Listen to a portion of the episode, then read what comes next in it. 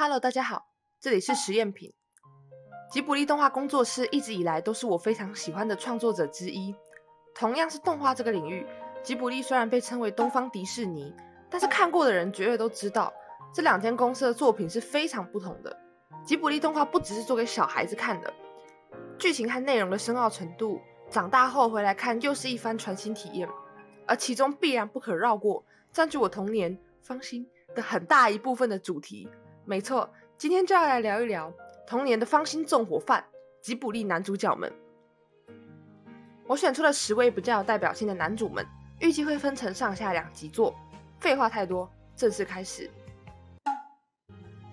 其实我一直很好奇，作为吉卜力人气男主两大台柱之一，到底是白龙粉比较多，还是霍尔粉啊？从这个会引起宗教战争的问题就可以看出白龙的魅力。论颜值。阿就塔矢亮啊，不是清冷的气质跟锐利的眼神，白龙少年的身体里却透露出远超年龄的成熟，懂得看人脸色、看场合说话。而这样的成熟也是可悲的，是因为在贪污这个名利场中必要的生存技能，早就遗忘名字的古神，遇上了误入怪异世界的少女。话说，白龙是神，千寻是人，这是一段跨种族恋。同时，有鉴于河川的形成需要。我操，这还是段忘年恋？吉卜力这么喜欢忘年恋啊？除此之外，白龙身上还有一个超强的 CP 标签，就是天降青梅。在他还是神的时候，他就救过千寻了。这也是为什么他一路上处处维护千寻、帮他的原因。在他人面前不会轻易展示的温柔，是白龙白龙是白龙最接近名字的线索。你忘了自己的名字吗？可是真不可思议，我居然还记得你的名字。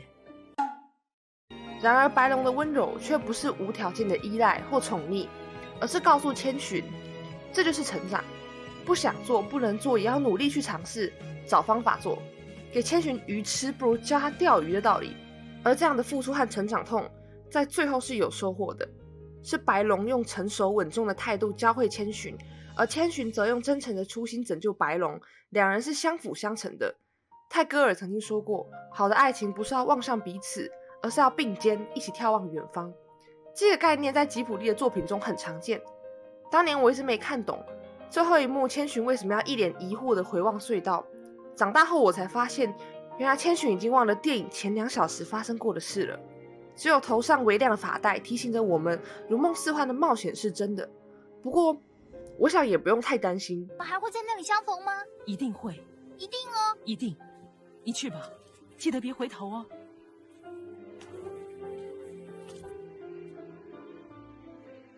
毕竟发生过的事情，只是暂时想不起来而已，不可能忘记的。过往的一切经历都会成为现在的我。白龙教会千寻，这股强大又温柔的意志，一定能让他们两人再次重逢的，对吧？不同于身体里住着活化石的白龙，圣思就是那种真的会在国小或国中出现，成绩很好，人缘很棒，还会打球，有时候会开无聊玩笑。笑起来又痞帅痞帅的全校初恋，还有不得不说啊，会拉小提琴的男人真的就是甜美，真的不一样。顺思的魅力在于颜值啊，不是，我是说气质。如果要我说的话，是青涩的气质。心之谷是一个关于成长的故事，片中的主角阿稳是一个迷惘的国中生，跟大部分人一样，没有明确的目标或想法，就是这样一直跟着体制走，啊，到时候再来想办法看看怎么办，直到他遇见圣思。心之谷的动人之处就在于青涩，是患得患失的追寻不确定的目标，是在清晨违反交通规则也要冲上山顶的力气，更是用尽全力抱紧对方大声告白的勇气。我们始终不知道那个立志成为作家的少女和那个要成为小提琴工匠的少年后来怎么了？他们各自实现梦想了吗？他们后来有实现约定重逢吗？会不会就像眼睛里镶嵌的宝石的猫伯爵一样，跟妻子走散了？不过，我想这些都不太重要，因为他们在最好的年纪做出了不会后悔的决定，遇见了最好的人互相陪伴，在山顶的那场戏，真的又让我再一次相信爱情。雫，あのさ、俺今すぐってわけにはいかないけど、俺と結婚してくれないか？小时候看《猫的报恩》就觉得猫男爵超帅，就算他是兽头人身。 我也 OK。长大后再回去看，发现我大错特错。就算他瘦头人身，身高目测还只有七十五公分，我也 OK。这是怎么回事？我从来没有这种感觉。也许当猫并不是一件坏事啊。没错，跨越种族之间的吸引力，这就是猫男爵的魅力。猫男爵身上有很多绘本人物的特色，奇幻元素的设定啦，像骑士一样坚定的守护主角啦。不过，不知道各位有没有发现？比起其他的吉卜力男主，猫男觉得人物弧线，也就是人物的立体感有点不足。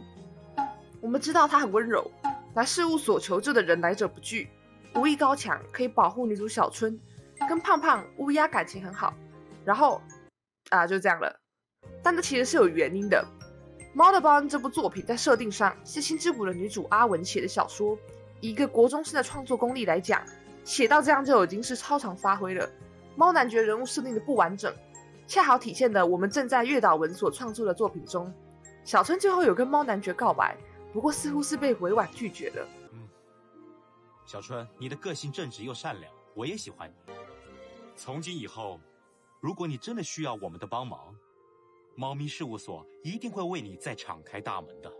啊，真温柔啊！不知道在这次的故事中，猫男爵有跟他走散的妻子团圆了吗？相较于前面耳熟能详、活跃于童年记忆中的几位，这位就陌生了起来。枯约二郎是宫崎骏目前最后一部电影《风起》的主角，改编自真人真事。如果你是喜欢从前充满魔法、幻想缤纷的吉普力，那一定会对这部《风起》水土不服。《风起》的故事简单来讲就是 How to become an aircraft engineer。首先先接受义务教育，完了再接受高等教育。然后就出社会开始实习，正式入职。没错，飞机工程师的梦想就是这么朴实无华且枯燥。其中，二郎的魅力在于知其不可而为的坚持。他自己也说过，在这个时代，飞机是被诅咒的梦想，但是他仍然选择去做，哪怕飞机是他的梦想，却是别人的噩梦。灰二郎看着满地的飞机残骸，没有魔法，没有梦想，有的是千帆过尽后的现实。但即使如此，风起的依旧要继续生存，即便到最后一刻，二郎的眼中都还有光芒。我喜欢这种光芒。吉卜力的角色们眼中常带有这种光，那是一种坚持和追逐，可能是对生存、对梦想、对现实、对热爱的追逐。这可能也就是为什么吉卜力的男主们都那么迷人的原因吧。毕竟谁不喜欢被生命所爱、眼里有光的人呢？虽然开头我是说选了十位。但其实我最后是把风间学长跟雅刃放在一起讲了，因为我很意外的发现之前的人气排名上这两位居然也在榜上，所以还是讲一下好了。其实坦白说，这两位的人设并不差，忧郁的叛国王子跟爽朗的社团学长，好好发挥的话，说不定就是下一位天泽圣司或皮耶尔。但是很不幸的，他们遇到的是堪称吉普力粉碎机的宫崎吾郎。宫崎吾郎是宫崎骏的儿子，但他其实是学景观建筑出身的。之前他导《地海战记》的时候，就被老爷子严重 diss。那时我还想说，哎呀，不用这么严厉吧。看完后，你是对的，宫崎骏是对的。我个人觉得两部作品在叙事上都有问题，故事线本身的不完整，让角色们也没办法深入人心。但会交出这样的成果，也绝对不是导演一个人的锅，所以也不必过度苛责啦。只能为这两位潜力股万喜喽。好的。以上盘点的五位就是这期的吉卜力男神系列，剩下的几位会在下集继续聊。没错，我故意把霍跟阿喜打卡放到下集，记得要回来看啦。评论区也欢迎党争或宗教战争的友好讨论哦。今天的影片就到这里，如果你喜欢我的影片，欢迎点赞、订阅、分享三连，也欢迎到 IG 看看。我们下支影片见，拜拜。